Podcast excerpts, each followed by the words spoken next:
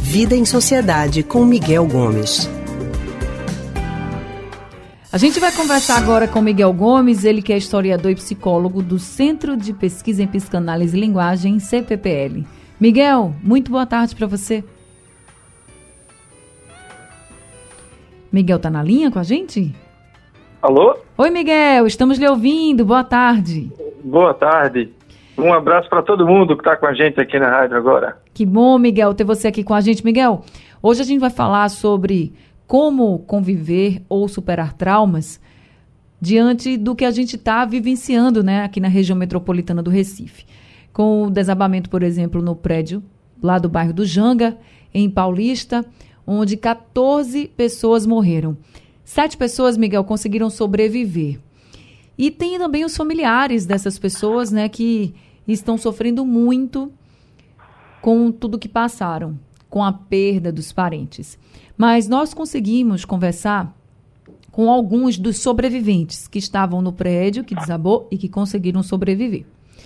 E eu queria convidar você, Miguel, e a todo mundo que está nos ouvindo agora, para escutar junto comigo a reportagem de Cíntia Ferreira. Foi ela quem conversou com alguns desses sobreviventes e traz relatos assim emocionantes. Vamos ouvir.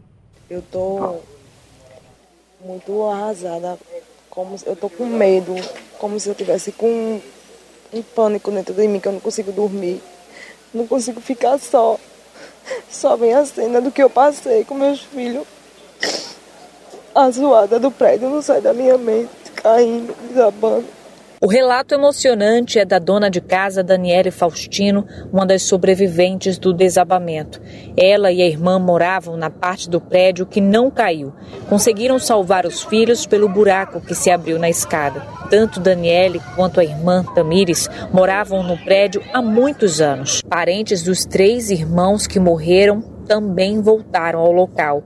Guilherme, Esther e Pedro se foram. A irmã mais velha, de 15 anos, foi socorrida com vida. A mãe, que tinha saído para trabalhar no momento da tragédia, está em estado de choque. A avó das crianças sequer conseguia falar. meu Deus.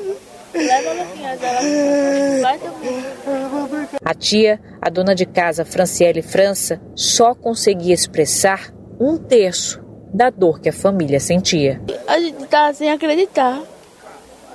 Faz quatro dias. Nossa, quatro dias assim, ela desce chamando, mãe, eu quero comer. Eu disse, tia, eu cheguei, tia. Enquanto algumas pessoas conseguiram voltar ao local da tragédia, outras não conseguiram. A gente fala direto aqui da Rua Venturosa, número 40. Essa aqui é a casa dos parentes de Maria da Conceição, conhecida como Teresa. Morreu junto com os três filhos. Todos estão aqui, unidos, juntos, tentando suportar essa dor. A mãe dela, Dona Eunice, de 78 anos, precisava ser amparada o tempo todo. Ela pensava também nos netos que sobreviveram. Eu não posso, mãe. Ela tem os filhos dela ainda, precisando dela. Não ajuda eles de qualquer coisa. Não tem quem seja forte num momento como esse, viu? Miguel Gomes. Eu fiquei aqui anotando algumas coisas, né, que os sobreviventes falaram, por exemplo, uhum. que está com medo, em pânico, não consegue mais ficar sozinho, não consegue dormir. As imagens, o sofrimento não sai da cabeça, né? Como é possível, Miguel, enfrentar um trauma como esse? É, são situações muito difíceis, né? São a gente como esses eventos né, abruptos, né, inesperados, que acontecem com a gente e que deixam algum tipo de marca, né? Mesmo um trauma físico, como um, um acidente, uma perna quebrada, não é um trauma, mas aqui especificamente esses traumas psicológicos, né? Que são inscritos na cabeça da gente a partir desses eventos abruptos, né? Que ocorrem de uma vez, como foi esse caso aí, em que o prédio desaba. E aí você escuta no relato das pessoas, né? A sensação de pânico, né? Esse é o, é o, o grande marcador, vamos dizer assim, agudo do, da situação traumática, né? Uhum. Em que a pessoa experimenta uma sensação de incapacidade, de medo da morte, de eminência da morte, uma sensação de descontrole em relação ao que está sentindo. Isso são os sintomas agudos do trauma que a gente percebeu aí, né? Nessa senhora que não consegue sequer falar, ou na outra que fala desse medo de dormir, medo de ficar só. Então, esses são sintomas agudos. Além desses sintomas agudos, a gente vai ter uma inscrição desse trauma na psique da pessoa. Que é isso, né? É esse medo, essa sensação de angústia que permanece na cabeça da gente, mesmo depois que passa esse período de agudo, nessa situação mais é, é, quente, vamos dizer assim, da, do, do evento. Então, tudo isso para que a gente consiga superar é, é, e passar por esse problema, é necessário um certo é, é, acompanhamento. Né? A gente pode até imaginar que em certas situações as pessoas conseguem superar esse tipo de evento sozinhas, mas muitas vezes não, vão precisar de ajuda, né? muita conversa, muito acolhimento, né? muita sensação de segurança que a gente precisa passar para essas pessoas de confiança para que elas possam, pouco a pouco, ir elaborando esse trauma. Né? Elaborar o trauma é como se fosse, de alguma maneira, relembrar e reviver a situação, só que de uma maneira segura. Né? É você tendo a certeza, a sensação, você podendo conversar, sabendo que nada vai acontecer. Né? É diferente de você experimentar o, o evento com o risco de que aquilo aconteça. Então, quando você controla essa situação mentalmente, e isso é mais fácil de acontecer quando a gente está conversando sobre essa situação com outra pessoa, aí isso vai favorecendo a gente conseguir elaborar esse trauma e passar a conviver com ele. Né? Acho que a gente não pode entrar na, na, na esparrela, que muitas vezes a gente escuta por aí, como se a gente conseguisse superar o trauma esquecendo o que aconteceu uma situação dessa que essas pessoas viveram nunca vão esquecer uhum. e nem deve ser esquecida, né? Isso precisa ser de alguma forma elaborado. As pessoas vão aprender a conviver com essa situação para assim terem uma vida melhor. Porque se a gente entra nesse discurso de que não, vamos esquecer, faz de conta que isso não aconteceu, como isto não é possível, não tem como a gente apagar alguma coisa da memória, isso acaba aparecendo na nossa vida de alguma maneira. Então, melhor do que tentar esquecer é encontrar uma forma de conviver com isso da melhor maneira possível. É, tem relatos também das pessoas que têm filhos e que esses filhos perderam, por exemplo, os primos. E tem um relato de uma mãe que diz assim: Eu não consigo contar para eles que os primos acabaram morrendo. São todos crianças, sabe, Miguel? Uhum. E as crianças também estão muito assustadas, porque a gente tem que pensar o seguinte: Miguel falou aqui, é preciso acolhimento, é preciso que a pessoa se sinta segura, né? Porque o que aconteceu, e aí especificamente nesse caso, foi o desabamento de um prédio e era a casa dessas pessoas. Então, a casa é o local que a gente se sente seguro, é a nossa casa. Então, como essas crianças vão lidar né, com, com isso?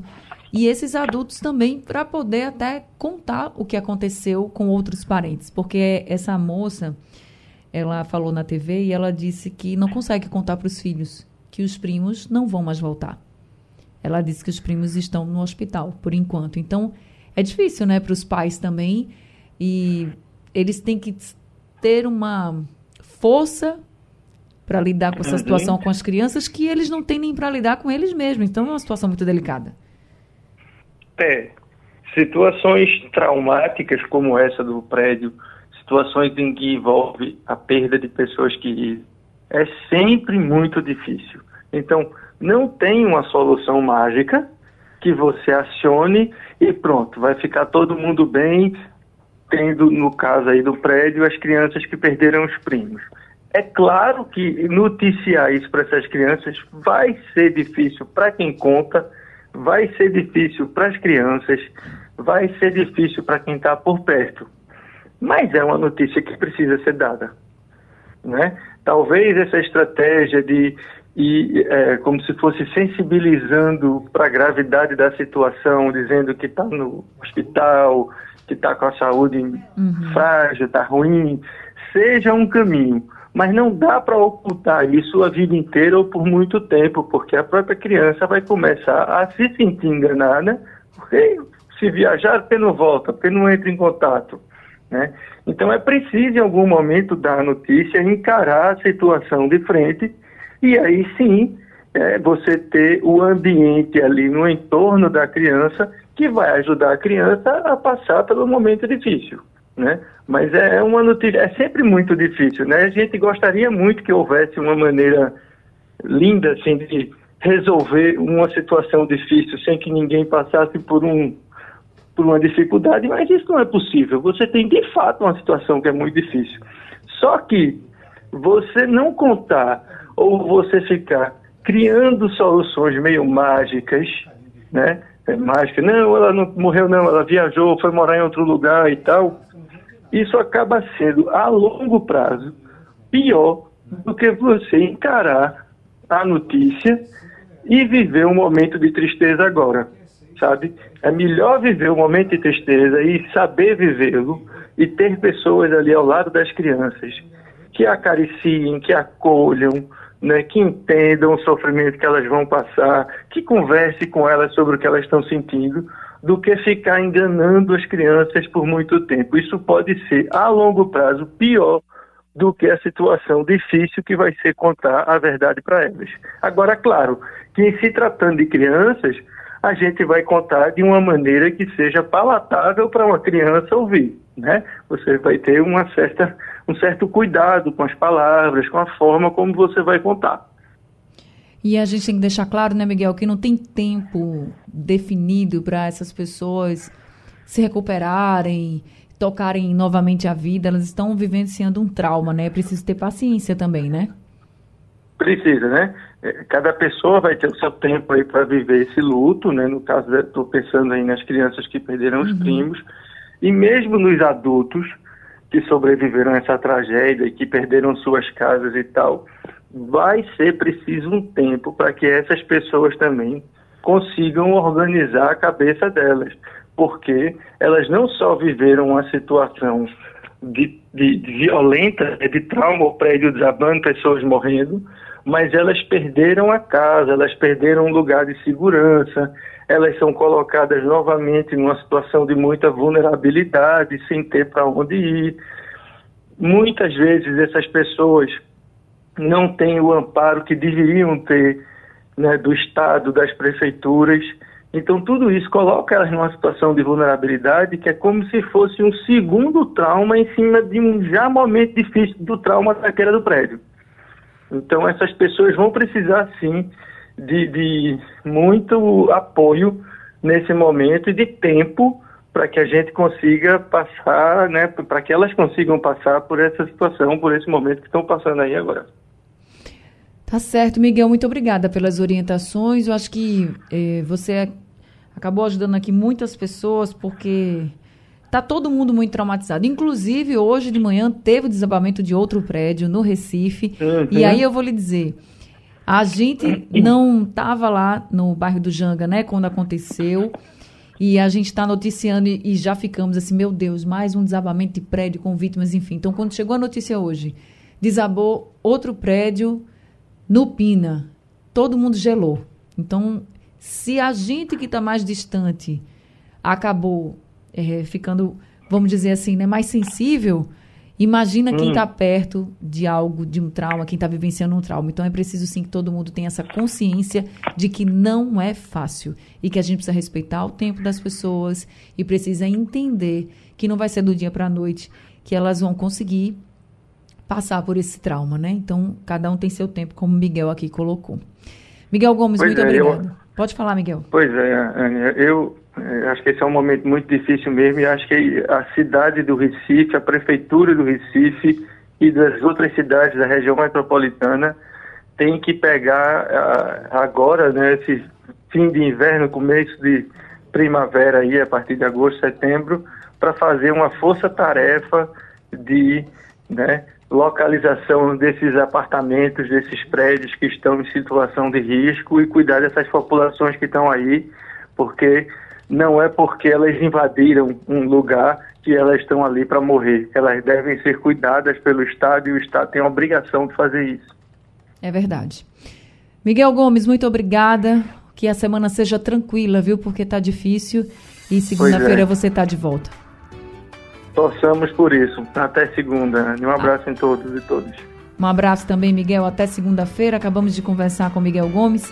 Ele é historiador e psicólogo do Centro de Pesquisa em Psicanálise e Linguagem, CPPL.